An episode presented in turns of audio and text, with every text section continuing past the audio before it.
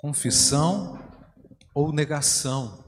Lucas capítulo 12, versículo 1 diz assim: Visto que milhares de pessoas se aglomeraram a ponto de atropelarem umas às outras, Jesus começou a dizer, antes de tudo, aos seus discípulos: Cuidado com o fermento dos fariseus, que é a hipocrisia. Não há nada encoberto que não venha a ser revelado, e nem oculto que não venha a ser conhecido. Porque tudo que vocês disserem às escuras será ouvido em plena luz. E o que disserem ao pé do ouvido no interior da casa será proclamado dos telhados. Digo a vocês, meus amigos, não temam os que matam o corpo e depois disso nada mais podem fazer. Eu, porém, vou mostrar a quem vocês devem temer. Temam aquele que depois de matar tem poder para lançar no inferno. Sim, Digo que a esse vocês devem temer. Não se vendem cinco pardais por duas moedinhas? Entretanto, Deus não se esquece de nenhum deles. Até, podemos ler o versículo 7, irmãos? Até os cabelos da cabeça de vocês estão todos contados. Não temam vocês valem bem mais do que muitos pardais. Digo mais a vocês: todo aquele que me confessar diante dos outros, também o filho do homem o confessará diante dos anjos de Deus. Mas o que me negar diante das pessoas será negado diante dos anjos de Deus. Vamos orar, Pai, abençoa a exposição da tua palavra, retira toda distração, toda ação do diabo para roubar essa palavra do nosso coração, nós repreendemos em nome de Jesus. E eu peço que a tua igreja esteja atenta àquele que não te conhece, esteja atento à tua palavra, em nome de Jesus. Amém. Irmãos, Lucas apresenta essa narrativa aqui, uma aglomeração que gerou um grande tumulto. As pessoas se pisoteavam, as pessoas se maltratavam umas às outras para ouvir Jesus.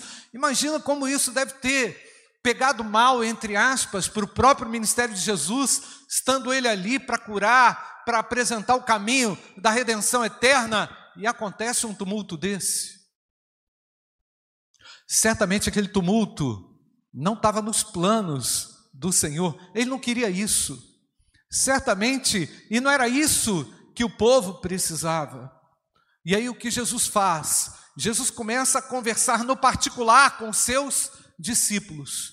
E ele começa alguns temas, eu poderia explorar todos esses temas, talvez eu vá explorando pouco a pouco esses temas, mas Todos esses temas fazem parte de um assunto, fazem parte de um tema muito particular ao coração dos discípulos, para que eles não caíssem, para que eles não fracassassem, para que eles não interrompessem a jornada espiritual por nenhum desses problemas. E o primeiro deles é o problema da hipocrisia. A hipocrisia, irmãos, é uma tentativa de enganar ao próximo e a Deus com uma falsa religiosidade. A hipocrisia é resultado de um fracasso da sua dependência do Altíssimo Deus. E aí o homem substitui essa dependência que deveria ser essencial, vital, orgânica, espiritual profunda, pela estética religiosa. E Jesus sabia que por causa dos, da, do fermento, que era esse o fermento dos fariseus, que ele poderia encontrar os seus discípulos em um momento como fracassados. Sabe por quê, irmãos? Ah, a hipocrisia, ela não garante estabilidade espiritual nenhuma, é só enganação, só conversa fiada. Segundo elemento, Jesus fala que nada vai ficar oculto. Percebe aquilo que é falado, irmãos? Aquilo que é falado no secreto, aquilo que é falado no pé da orelha, aquilo que é combinado, aquilo que é impróprio ou mesmo próprio, tudo isso é manifesto, vai ser manifesto. Os segredos do coração do homem, todos eles são desnudos aos olhos de Deus. E eu sei que isso é uma verdade muito importante para nós, porque, afinal de contas, uma hora uma bomba estoura, não é, irmãos? O indivíduo fala assim: nossa, estourou aquela bomba. Por que, que estourou aquela bomba? Deus mostrou. Amém ou não, irmãos? Deus mostrou. E todos nós estamos, de certa forma, acostumados com isso. E grande parte dessas bombas que estouram, irmãos, está relacionada a essa falsidade que o indivíduo, essa, essa vida espiritual mascarada, michuruca, fora dos padrões do evangelho que Jesus ensinou. Terceiro elemento, não tema os homens.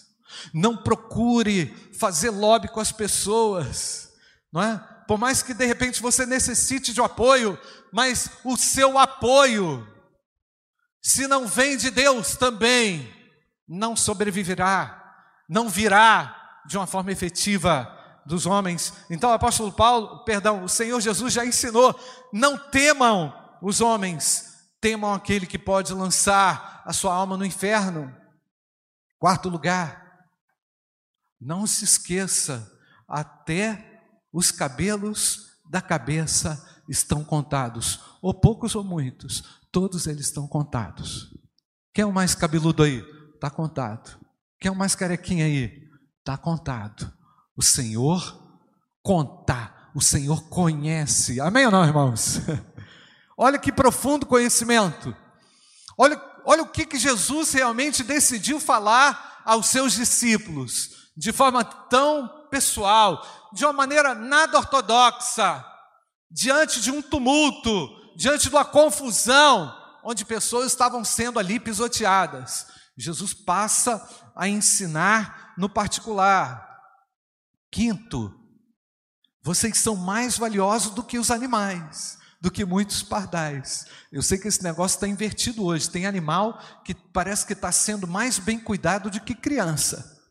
Mas Jesus está falando aqui que nós temos uma maior relevância e importância do que os animais. Não que Deus nos despreze, mas nós temos um destaque na criação de Deus. Amém ou não, irmãos? Eu não tenho nada contra os seus cachorrinhos. E às vezes é até uma dúzia, né, Glaucia? Até, é até, são até muitos. Mas nós temos muito mais valor, irmãos, do que nós conseguimos imaginar. Sexto lugar, e isso aqui é o foco da nossa reflexão há uma repercussão espiritual na sua confissão pública, no seu testemunho público, na anunciação da sua fé, no nome daquele que pode salvar. Há um poder grandioso quando você exalta, comunica e anuncia o nome de Jesus. Amém ou não, irmãos? Por um outro lado, há uma Há uma profunda desilusão espiritual quando o indivíduo não faz. Quando o indivíduo poderia fazer, mas se omite. Quando ele vê até uma situação de fracasso de alguém, poderia intervir, mas o camarada não fala. O indivíduo deixa a casa do outro cair e ainda julga o outro e fala mal. O texto diz que há uma repercussão espiritual na confissão pública de Jesus Cristo e um poder terrível na negação do Filho de Deus. Então, irmãos, todos esses temas aqui que Jesus anunciou em Lucas 12, todos eles são importantes. Talvez eu volte um dia, uma hora, em alguns desses temas para a gente retomar. Mas, irmãos, eu quero aqui dizer, quero olhar para esse texto aqui na perspectiva da maturidade espiritual. Aliás, irmãos, todas as quartas-feiras temos orado aqui na igreja, buscado a Deus aqui na igreja, e o que nós estamos pedindo é um avivamento. Você crê nisso ou não, irmãos? Não é animamento, não. Um avivamento real e legítimo a partir da manifestação do poder de Deus. E Deus tem nos visitado. Quero te convidar para você estar aqui, para você estar buscando a Deus. Porque, meus irmãos, nós precisamos sair dessa condição de superficialidade. Deus está nos chamando a águas mais profundas. E o tempo é urgente e a hora é agora. O tempo é agora da manifestação dos filhos de Deus que vão anunciar o quê? O seu nome, que é capaz de transformar a vida do homem. Amém ou não, queridos? Então a igreja precisa cada dia se municiar, se armar do poder de Deus e confessar o nome de Jesus e não negar o nome de Jesus e criar as oportunidades para anunciar o nome daquele que pode salvar. Jesus Cristo salva. Você crê ou não, queridos? Tira a gente do inferno, do engano, da desgraça do pecado, do engano das trevas desse mundo. Só Jesus Cristo é capaz de fazer isso. Ele fez isso comigo, fez isso com você. Amém ou não, irmãos? Então, irmãos, é isso que Deus deseja. Espiritualmente falando, de te colocar numa condição de maduro, preparado, ousado, para você testemunhar de forma poderosa onde Deus já lá te colocou. E aí, gente, eu, eu olhando para esse texto e pensando no meu amigo Pedro, aqui da Bíblia, no Pedro da Bíblia, eu percebi que Pedro atravessou momento muito complicado na vida dele. Aliás, foram basicamente três as fases, grandes fases na vida de Pedro, não é? A primeira delas é, uma, é, é a fase da fé em desenvolvimento, lá nos evangelhos, você encontra isso lá nos evangelhos, a fé dele sendo desenvolvida, aprimorada, através de surpresas, e às vezes surpresas muito infelizes. Depois, num segundo estágio, no livro de Atos, Pedro, agora colocando a fé dele em ação, naquele grande sermão, milhares de vidas foram salvas pelo Senhor através da vida de Pedro. Pedro foi o pastor da igreja em Jerusalém. Foi esse homem que incentivou, não é de certa forma, foi incentivado pelo próprio Deus a uma ação missionária entre os, entre os judeus que estavam ali e se converteram ao cristianismo. Então Pedro nesse segundo estágio da sua fé, sai de uma condição de imaturidade para uma posição de liderança. Na verdade, gente, ele já tinha liderança desde lá dos evangelhos. Nós vemos isso, vemos algumas nuances da liderança dele. Mas é no livro de Atos que o apóstolo Pedro coloca a sua fé em ação.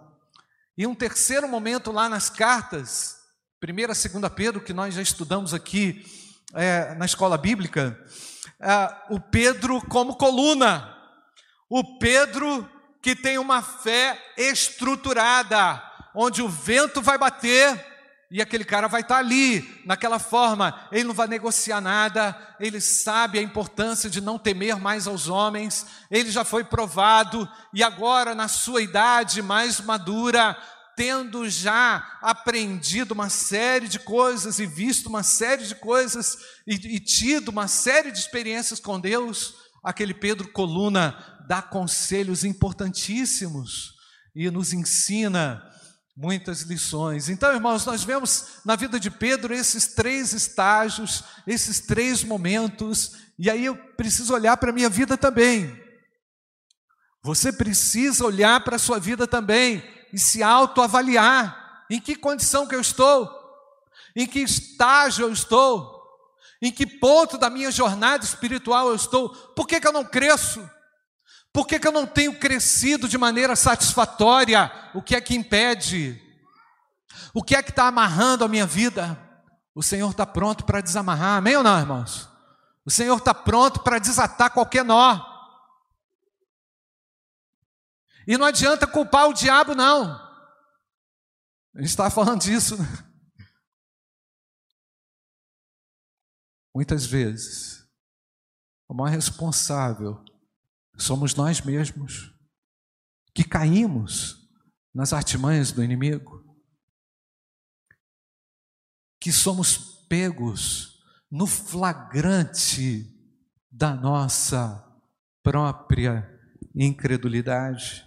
Então, irmãos, Pedro nos evangelhos viu, olha só, esse Pedro lá nos evangelhos, na sua fé em desenvolvimento, ele viu Jesus curar a filha de Jairo. É interessante que naquele episódio da cura da filha de Jairo, Jesus fez questão de trazer aqueles dois, aqueles três discípulos que ele reservou algo tão especial ali nos evangelhos. Pedro, Tiago e João, ele diz lá: "Sai todo mundo, só quero esses três aqui e o pai da menina. Entra aí, eu vou fazer o milagre." Jesus fez ali o milagre, Pedro viu esse milagre.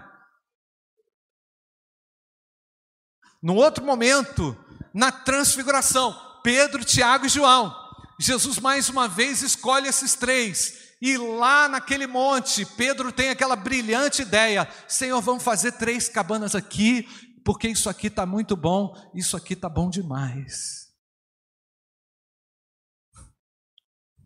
Ô, gente, só falar isso que aparecem uns sambistas por aí, né? E Jesus, assim, preocupado, porque Pedro, não é isso que eu queria falar para você, não, meu irmão. Eu queria que você olhasse de maneira certa para isso que está acontecendo, para você reconhecer que eu sou filho de Deus. Nós vamos descer daqui, mano. Cabana, não é o meu plano fazer cabana aqui, não. O nosso ministério é lá embaixo. Percebeu, irmãos? A fé em desenvolvimento, a fé em desenvolvimento dá umas mancadas o indivíduo dá umas rateadas, o indivíduo dá umas vaciladas. E às vezes, irmãos, a vacilada é tão grande que a vida desse indivíduo, às vezes até mesmo que confia em Jesus, ou confiou em Jesus, fica estagnada um tempão. A vida desse indivíduo, ao invés de ser uma sucessão de desenvolvimentos, é uma sucessão de paradeiras. E eu falei quarta-feira que o movimento do crente é o seguinte: ou ele vai para frente, ou ele vai para trás. Porque a gente não consegue ficar parado. Porque a fé em Deus é uma fé que me coloca em constante movimento. Amém ou não, igreja? É para parar para pensar que a nossa imaturidade sugere, muitas vezes, o nosso próprio fracasso, a nossa própria derrocada, a nossa própria paralisia. Pedro no Getsemane, Jesus mais uma vez, Pedro, Tiago João, vem aqui para perto porque eu vou ser crucificado, as coisas vão ficar difíceis. Eu quero vocês perto de mim. E aí Jesus foi orar. E o que, que os discípulos fizeram, irmãos? Dormiram. Ô oh, soninho bom. E o Senhor lá, passando aquela necessidade, contando com os seus. Irmãos, a igreja que está adormecida é aquela que não está ligada aos ideais de Deus. E o ideal de Deus para a humanidade hoje é levar o nome de Jesus. Amém, irmãos? Amém, meus queridos? Porque só Jesus Cristo oferece real esperança. Mas o que, que atrapalha? Vou ler aqui. João capítulo 18, verso 15 até o verso 27. E Simão Pedro e o outro discípulo seguiam Jesus. Esse outro discípulo, provavelmente, tudo indica que era João, seguiam a Jesus. E este discípulo era conhecido do sumo sacerdote, este quem? O próprio João, provavelmente. E entrou com Jesus na sala do sumo sacerdote. E Pedro estava na parte de fora, à porta. Saiu outro discípulo que era conhecido do sumo sacerdote e falou à porteira: levando Pedro para dentro. Então a porteira disse a Pedro: Não és tu também dos discípulos deste homem? E disse ele: O que, que Pedro falou, irmãos? Não, não, não. Não sou, não sou. Ora, estavam ali os servos e os servidores que tinham feito brasas e se, aquentavam porque fazia frio, e com eles estava Pedro aquentando-se também. E o sumo sacerdote interrogou Jesus acerca dos seus discípulos e da sua doutrina, e Jesus respondeu: Eu falei abertamente ao mundo e sempre ensinei na sinagoga e no templo, onde os judeus sempre se ajuntam, e nada disse em oculto. Para que me perguntas a mim? Pergunta aos que ouviram o que é que lhes ensinei, e eis que eles sabem o que eu lhes tenho dito.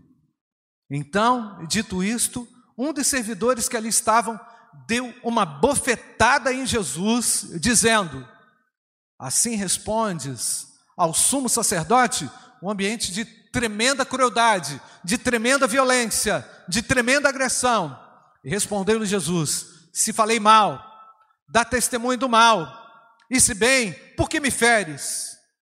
E Anás mandou maniatado ao sumo sacerdote Caifás. E Simão Pedro estava ali. Presta atenção, irmãos. E Simão Pedro estava ali. E aquentava-se.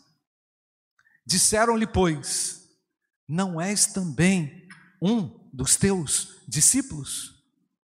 Ele negou e disse: O que, que ele disse, irmãos? Não sou. E um dos servos do sumo sacerdote, parente daquele a quem Pedro cortara a orelha, parente de Malco, que era um dos servos, disse: Eu não te vi no horto com ele.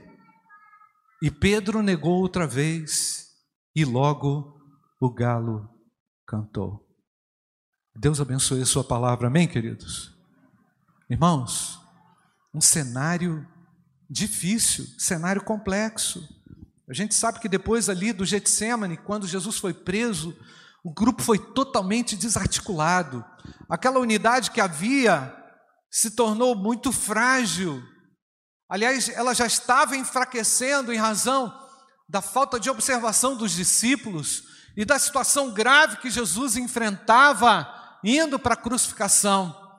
Mas certamente, irmãos, Jesus já sabia que aquele cenário seria sim montado, porque afinal de contas, muitos discípulos ficaram com medo. O nosso mestre não está aqui. O Judas, que era o cara que estava com a gente, que guardava o dinheiro, esse cara traiu Jesus. O negócio desarmou, meu irmão. A, a, a, o carro desceu ladeira sem freio, sem nada. Tudo ficou desgovernado. E aí, irmão, certamente Pedro, olhando aquela situação, percebeu que ele não poderia se comprometer mais. Percebe, irmãos? Como por vezes o nosso o nosso o nosso compromisso com Cristo, ele é circunstancial. Ele parece que depende da situação, ou é situacional. Pedro aqui foi surpreendido por um medo tremendo, irmãos. Mesmo João já está tendo estado lá dentro.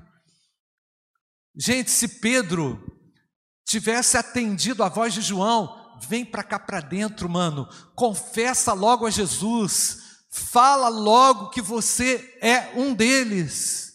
Talvez a situação não tivesse acontecido, mas ela aconteceu para nos mostrar que nós somos frágeis também, irmãos, que nós oscilamos também, que nós precisamos de firmeza espiritual na hora que a coisa aperta. Na hora que a casa cai, as colunas de Deus, que são o povo, que a igreja de Deus precisa estar de pé. Amém ou não, igreja? Agiu muito covardemente, porque o mestre não falhou com eles. Percebe, irmãos? Jesus não vacilou com eles, mas Pedro, no momento tão importante, deu uma vacilada e negou a Cristo. Não foi uma nem duas, não, foram três vezes. O número três na Bíblia, irmãos, tem uma correspondência incrível, tem um sentido incrível. E Jesus, naquela situação, à medida em que o Senhor era, em que o Senhor apanhava, em que o Senhor, quanto maior era a surra que Jesus levava, menor era a fé de Pedro. Percebe o revés da situação, irmãos? Percebe o antagonismo da situação? Quanto mais o mestre sofria, mais aquele discípulo, irmãos, e não era qualquer discípulo, era um dos três mais chegados de Jesus. João manteve-se fiel e foi lá assumir. Tiago, a gente não sabe onde é que Tiago ficou aqui, não é? A, a, a Bíblia não diz, mas Pedro, que tinha sido privilegiado, com uma visão de Deus diferenciada, não poderia ter uma atitude daquela. Agora pensa bem, irmãos. Como é que a gente vacila? Como é que a gente fracassa? Como é que a gente erra fácil em situações em que somos colocados? Muitas vezes porque medo misturado com um transtorno de fé, um transtorno, um dia, cuidado com isso, tá, irmãos? Cuidado com empolgação. Cuidado com empolgação. Ah, pastor, mas a empolgação é legal é legal, mas e na hora que a empolgação não chega? e na hora que o cenário for adverso? E no dia que você não estiver empolgado? E aí? Pode ser que ela ajude, mas ela não resolve o problema. O problema de Pedro é que ele desconhecia ainda alguns aspectos da fé que o tornaria alguém como coluna. Gente, se teve esperança para Pedro, e se Pedro saiu de uma condição espiritual rasa, instável, para uma. instável não, desculpa, irmão, de negação, para uma condição de coluna, há esperança para mim e para você também. Amém ou não, irmãos? Há esperança para você. Não se desaponte. Jesus não desistiu de Pedro. Não se desaponte. Jesus não esqueceu da necessidade de Pedro. Ele olha para a minha necessidade com olhares de compaixão e de graça. Ele olha para o meu transtorno, para o seu transtorno, com compaixão e com graça. Amém ou não, queridos? Transtorno de fé, alternância. Um dia está crendo em tudo, está afim de ganhar o um mundo para Jesus, o outro dia, pá, tem uma pressãozinha, o indivíduo não aguenta. Que isso? Que fé é essa? Que Deus é esse? Esse não é o nosso Deus. Nosso Deus é digno da nossa fidelidade. Amém ou não, queridos? Então, é bom lembrar, meu querido, e aqui já fica a primeira lição. 1 Coríntios capítulo 10, versículo 13. Eu quero que você leia comigo. Não sobreveio a vocês nenhuma tentação que não fosse o que, irmãos? Humana. Mas Deus é fiel e não permitirá que vocês sejam o que, irmãos? Tentados além do que podem suportar. Pelo contrário, juntamente com a tentação, proverá livramento para que vocês a possam suportar. Você crê dessa forma ou não, queridos? Ah, pastor, estou passando por uma prova. Minha fé está sendo provada. Você está sendo provado, irmão. Eu creio que o Brasil vai enfrentar problemas difíceis, irmãos. Eu quero ver a fé do povo de Deus. Amém ou não, queridos? Quero ver a postura do povo de Deus, não apenas positiva, no sentido do otimismo espiritual, mas firme diante da sua confiança no nome daquele que era, que é e que há de vir. Então Pedro não procurou uma alternativa segura.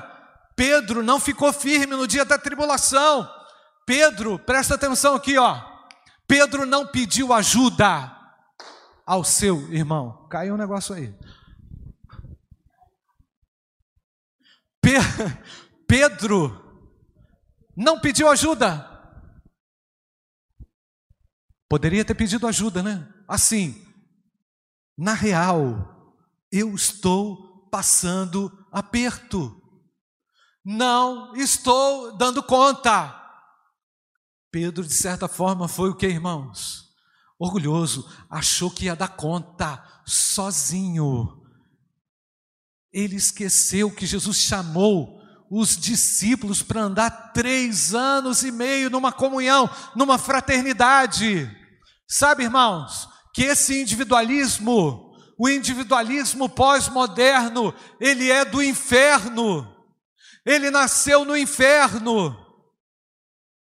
Ele não tem lugar na igreja de Cristo. Você pode dar um glória a Deus ou não, irmãos? Porque somos membros uns dos outros. O Pedro podia ter se tocado, poxa, o João está lá dentro, eu estou aqui fora. Tem uma mulher ali me chamando, dizendo para eu entrar. Você conhece ele? Não, na cara.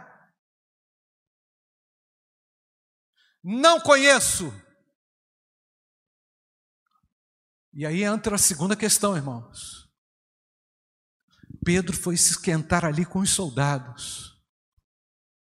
Enquanto Pedro estava ali tentando seguir Jesus de longe, porque a ideia era essa, vou seguir Jesus de longe. Se o negócio ficar ruim para ele mesmo, aí é que eu vou dizer não. Se a casa cair de uma vez e o meu Cristo for crucificado, e não tiver esperança para mais ninguém, aí é que eu vou sair como errante pelo mundo o Pedro não mediu consequências. Sabe o que, que acontece, irmãos? A Bíblia fala que trevas chama o que, irmãos? Trevas. E quando você dá um passo na direção das trevas, meu irmão, se você não tem alguém para te puxar, para te tirar daquela situação, a tendência é você ir mais fundo, lá naquela vala. É assim ou não, irmãos? Porque o pecado é assim, irmãos, ele, ele te dá um gosto, e o Pedro ali achou que estava protegido. Enquanto ele sentou ali com os soldados, ele infringiu a regra lá do Salmo primeiro que diz que não é para a gente sentar na roda dos escarnecedores.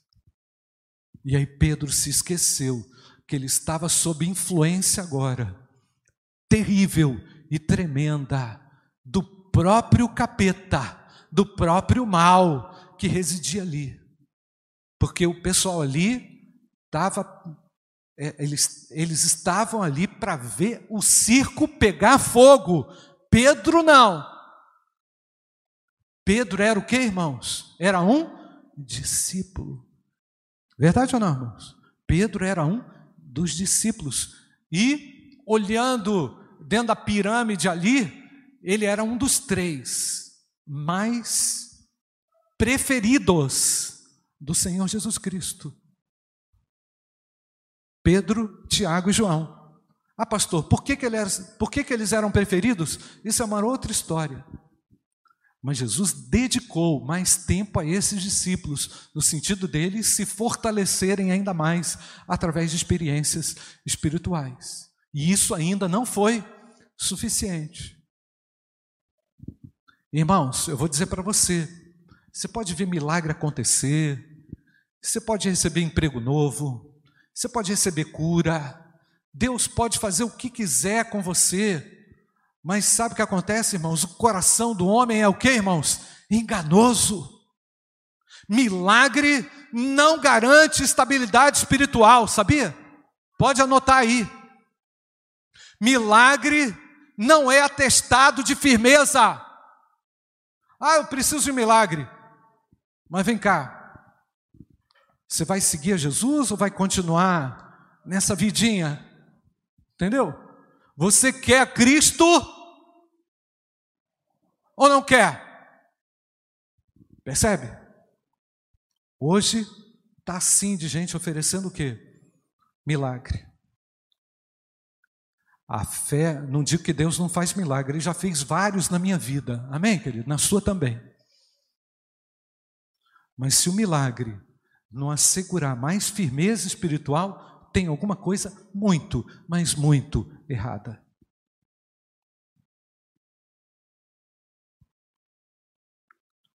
Em terceiro lugar, irmãos, Jesus, perdão, Pedro, naquela situação de mais aperto, aí sobrou um lá.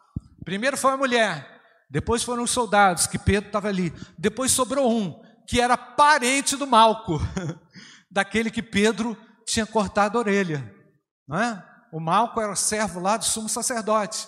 Jesus pega a orelha e fala com ele: Meu filho, não é na base da violência. Pregou a orelha de novo no lugar. A coisa não vai ser assim. Aquele que lançar a mão da espada vai ser ferido. A mensagem de Jesus não é a violência, é o amor. Amém ou não, igreja? Mas o negócio está tá mudando e está mudando de uma maneira bem esquisita, irmãos. Então aquela força negativa da covardia levou Pedro a se encontrar ali com o servo, com o parente do servo, que ele tinha cortado a orelha. Agora aí ele pensou, agora sujou mesmo, agora a coisa ficou feia para o meu lado. Você conhece ele? Não. Não conheço não. Estou aqui para fazer um churrasquinho aqui com vocês. Não estou aqui para nada, não. Aí sabe o que acontece, irmãos? O texto de João não diz, mas o texto de Lucas diz que naquele momento da última negação, Jesus olhou para Pedro lá de dentro. Jesus bateu o olho, sabe aquele olho fuzilante? Hã? Aquele olho fuzilante, lá da esquina. Jesus bateu o olho lá em Pedro, lá atrás. E o galo cantou. E aí o que aconteceu, irmãos? Pedro chegou a um arrependimento profundo e o texto diz que ele chorou como, irmãos? Amargamente. Eu podia ter feito uma outra escolha. Eu fiz uma escolha horrível. Irmãos, o pecado é assim. O pecado gera isso. Você entrou num beco, meu querido, você não vê saída. É como se você estivesse indo realmente para o inferno, porque Pedro sentiu naquele olhar de Jesus ainda uma esperança, sabe por quê, irmãos? Jesus não desiste dos seus, glória a Deus por isso. Mesmo Pedro dando uma vacilada daquele tamanho, Jesus Cristo olhou para ele e fez com que ele se lembrasse. E certamente aquele olhar de Jesus, irmãos, marcou a vida de Pedro profundamente, a ponto dele dizer: Eu não sei o que vai acontecer, a minha vida agora também não sei, meu mestre não está aqui. Mas esse olhar aí vai curar o meu transtorno, glória a Deus, amém ou não, queridos? Eu quero dizer para você, os olhares de Jesus cura também o seu transtorno. Coloca a sua fé no lugar certo, no lugar certo, para que ela possa ser operosa, para que ela possa ser aplicada. Meus irmãos, presta atenção comigo. Presta atenção comigo se nós soubermos tirar bons proveitos dos nossos fracassos, nós vamos começar a amadurecer e nós vamos sair da meninice e nós vamos vencer, porque Pedro venceu e porque todo aquele que é chamado de Deus tem a vocação para a vitória. Amém ou não, querido? Você pode estar decepcionado com você, mas o Senhor não desistiu de você. O Senhor tem olhares de misericórdia por você. Porque Ele não te vê agora como você está, Ele vê como você pode ficar. E você pode também ser instrumento de Deus na vida de alguém, mesmo tendo vacilado, mesmo tendo fracassado, mesmo às vezes nem acreditando em você, mas o olhar de Jesus, fuzilante, fez com que Pedro se lembrasse que há esperança nos piores momentos da nossa trajetória. Como é que você entrou aqui hoje? Será que você vai saber tirar proveito dessa derrocada sua, dessa balada sua aí, dessa estremecida aí no seu na sua no seu pilar, na sua estrutura? Pedro encontrou-se com uma segurança falsa. Pedro escondeu-se do seu papel como cristão. Mas sabe o que está acontecendo, irmãos? Deus quer desintocar Pedros. Pedros que estão intocados por aí, Pedros que estão bloqueados por aí, Pedros que estão sem o desenvolvimento e sem a maturidade por aí. O Senhor está chamando você. Eu quero que você feche seus olhos, porque quem sabe hoje Deus esteja querendo modificar aí essa vida de negação sua, essa vida que de repente não, não sai do lugar, não amadurece. Você não consegue crescimento espiritual, você está na meninice até hoje, você de repente está enfrentando aí o caos, você está enfrentando aí o, o deserto por não se reencontrar, mesmo, mas eu quero dizer para você: Jesus Cristo está aqui, quer tirar você dessa condição.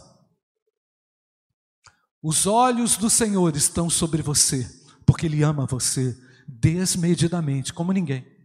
Ainda que você nem dê a você mesmo esse crédito. O Senhor olha para você com esperança. Porque ele porque para o Senhor não há vidas arruinadas. Porque para o Senhor não há vidas destruídas. Feche seus olhos. Cuidado com as suas influências. Sai do meio de gente ruim. Olha o que eu estou falando para você, hein? Sai do meio de gente que não presta.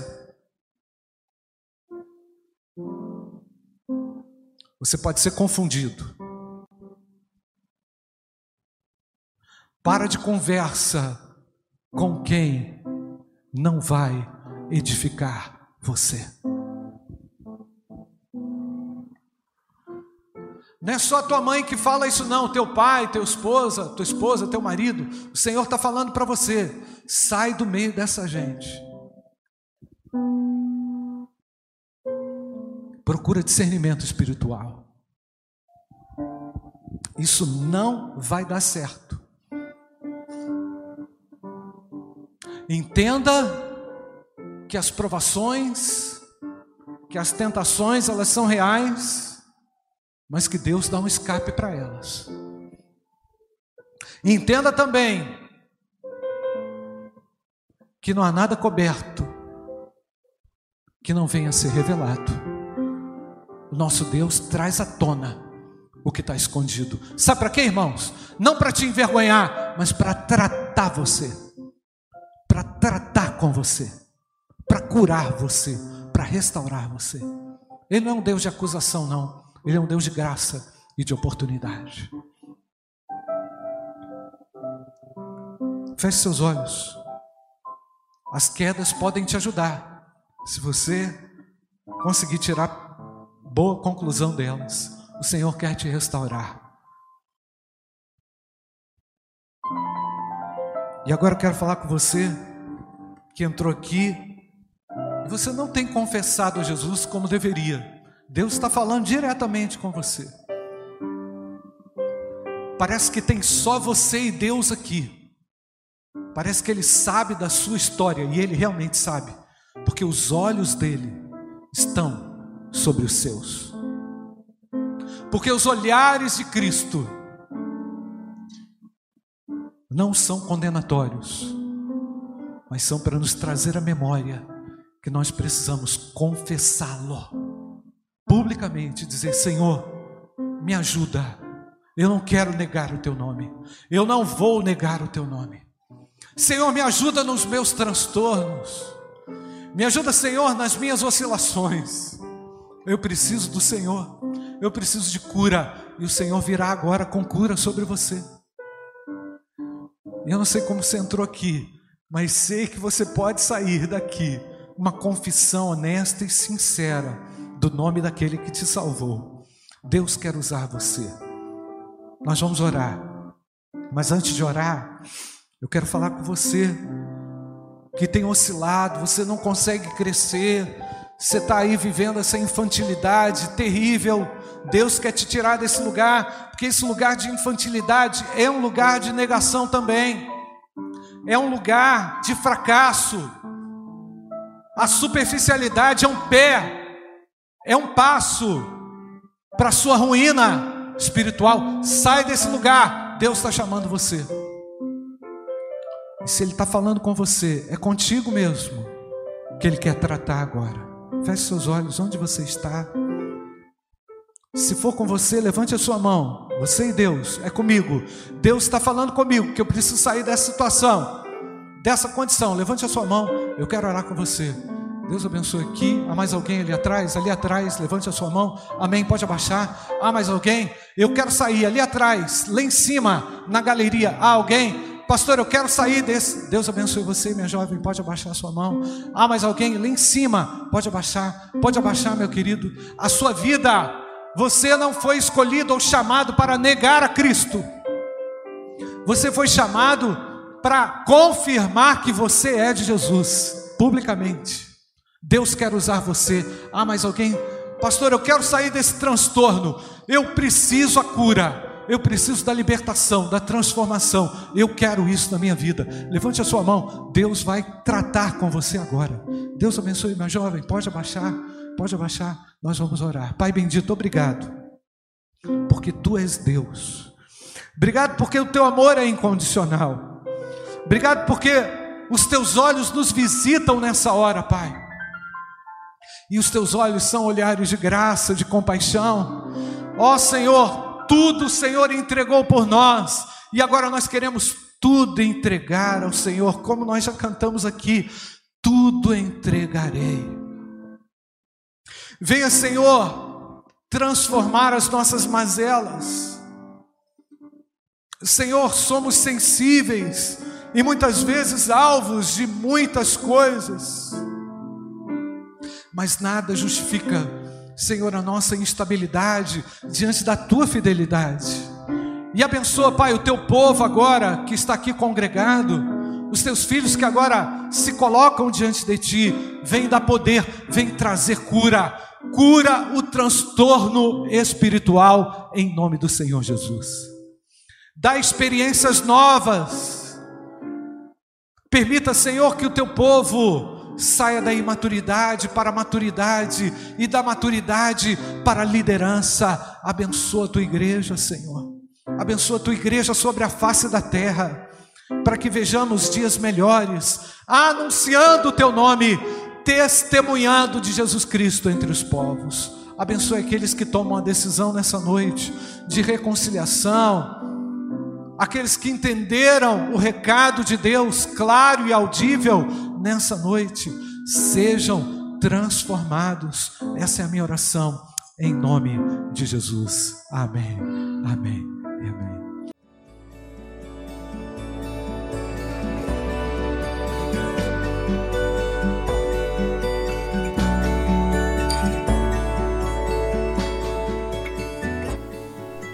A Igreja Batista do Bom Retiro tem plena convicção de que a palavra de Deus é poder para salvar e transformar vidas. Nosso desejo é que essa mensagem tenha alcançado seu coração. Para saber mais sobre quem somos e em quem acreditamos, acesse ibbrpatinga.com.br.